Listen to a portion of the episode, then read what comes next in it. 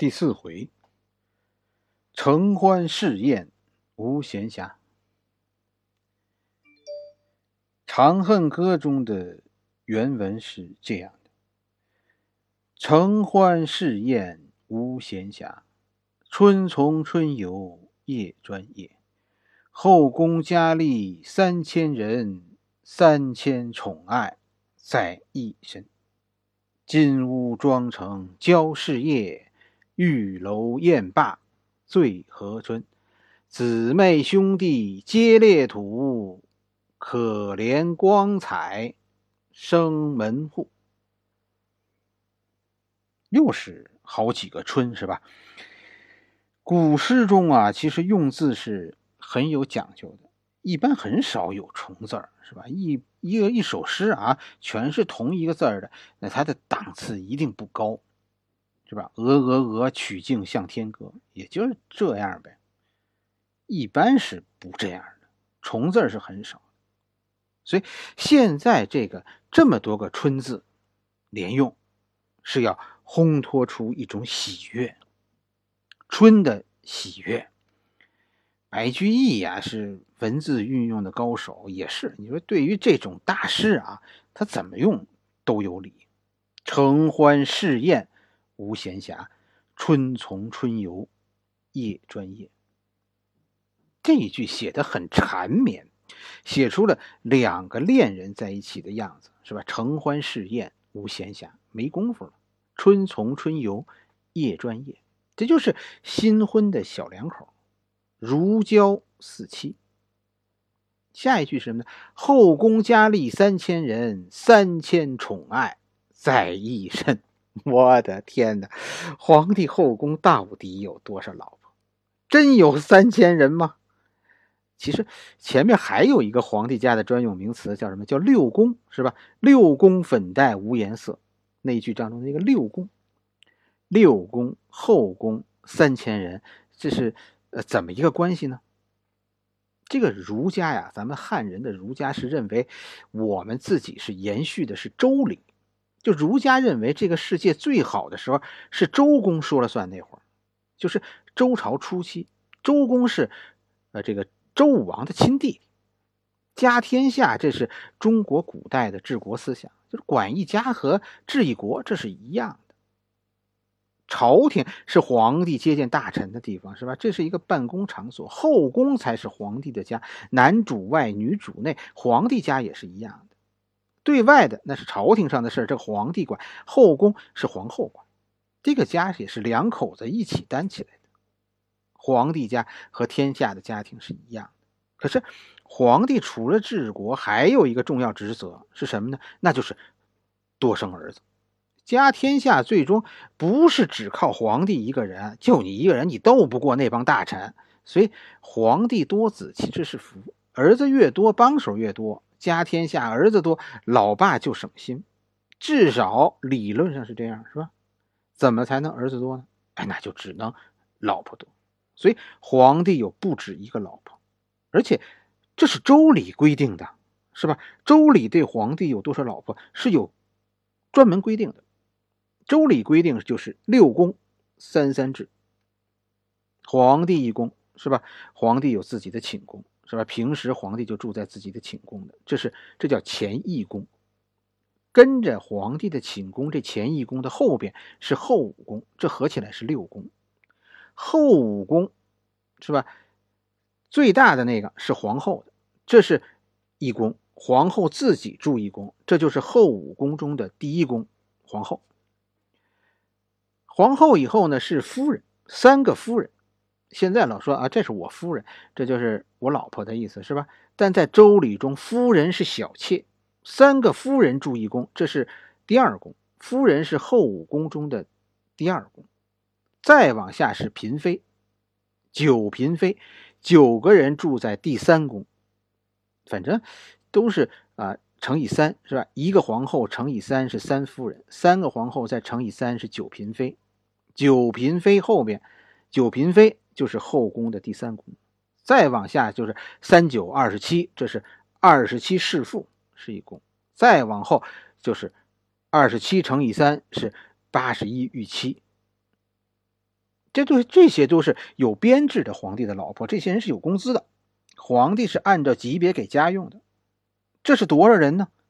呃，我算了一下，一加三加九加二十七加八十一，这一共是一百二十一个人，所以一百二十一个在编的老婆。所以按照周礼，皇帝有六宫一百二十一个老婆，这是一个正常编制。这不算荒淫无度，而且只有这样才是尽职尽责的皇帝。你要没有那么多老婆，你就不够尽力。可其实后代的皇帝，我跟你说都没有达到这个配置。为什么？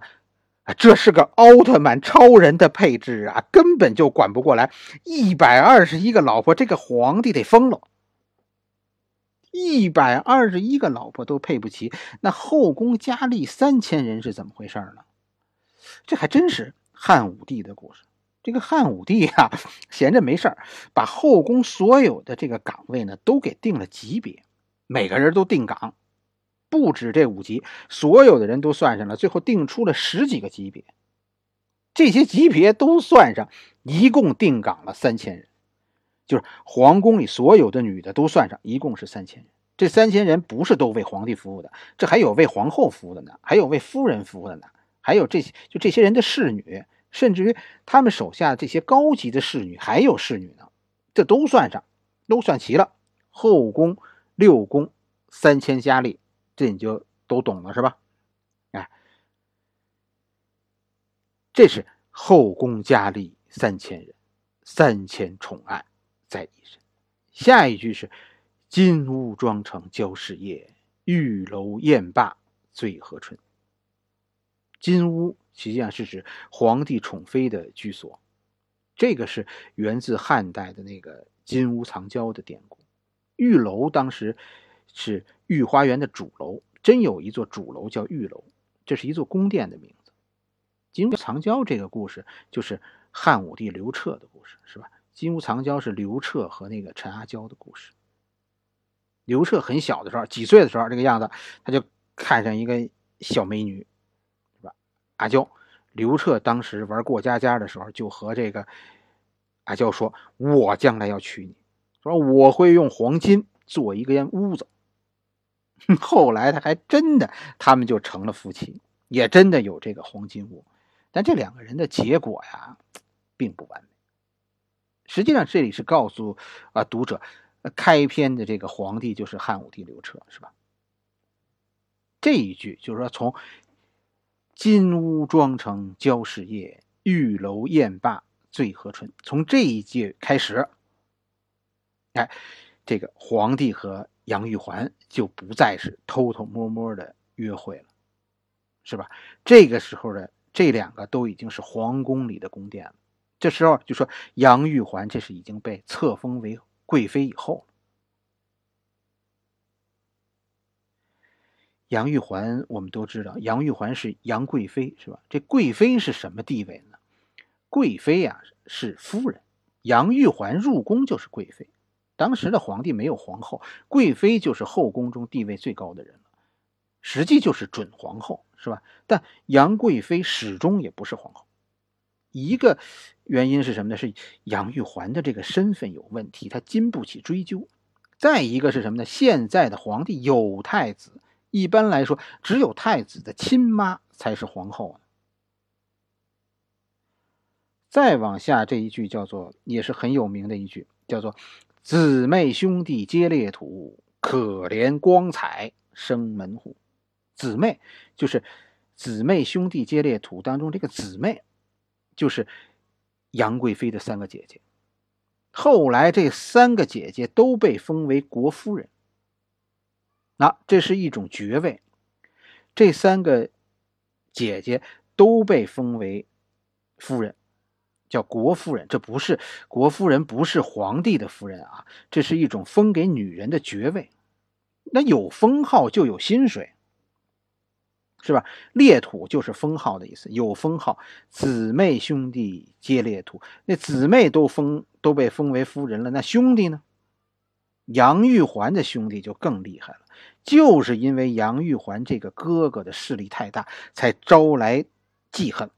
杨玉环的身份这才被不怀好意的人有意泄露，最终这场乱伦的丑剧被曝光天下。杨玉环的哥哥杨国忠，他的原名是杨昭，是吧？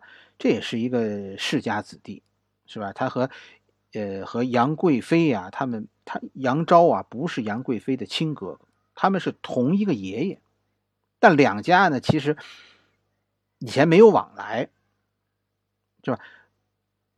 很多后来的正史呢，都说这个杨国忠啊，就这个杨昭、杨国忠啊，这是市井之徒。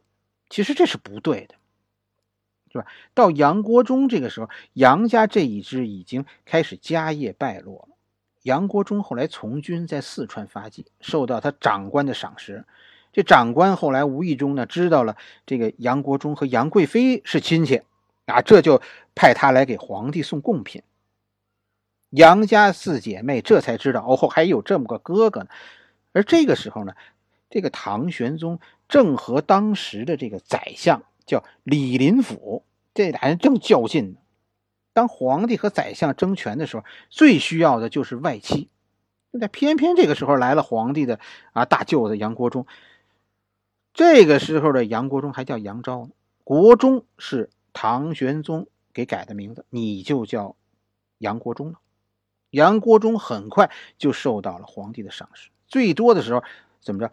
他一个人啊，杨国忠一个人兼任着二十多项职务，一个人干二十个人的活儿，这不是个一般人，这是一个特别能干的人。所以杨国忠啊，我跟你说，不是市井小人，是大才。他不错，他有一门好亲戚，又碰上一个好时机，一下子就火了。最后，杨国忠接替了李林甫做了宰相。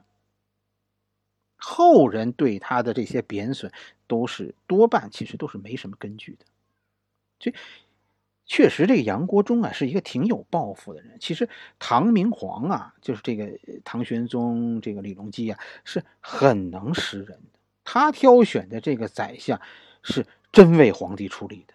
杨国忠给这个皇帝唐玄宗做了三件大事，你听听。第一件是帮着皇帝整治了权贵。皇权现在又一次掌握在皇帝手里了。李林甫这个别有用心的人，现在啊靠边站了。